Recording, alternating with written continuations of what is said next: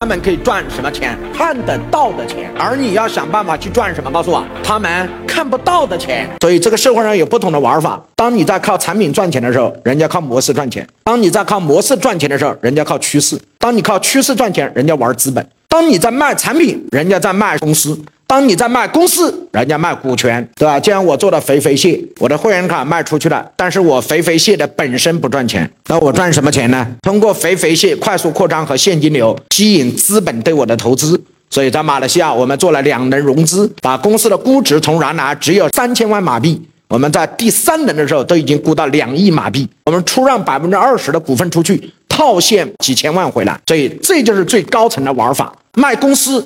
不卖产品。今天我们很多老板都没有明白一件事儿：你这企业是为了什么？我们都把这个出发点忘了，最后都是为了面子，失去了理智。这个面子和理智都没有。老板一定要把这个关系弄清楚：有理智，将来一定有面子；为了面子，失去了理智，这个面子和理智都没有。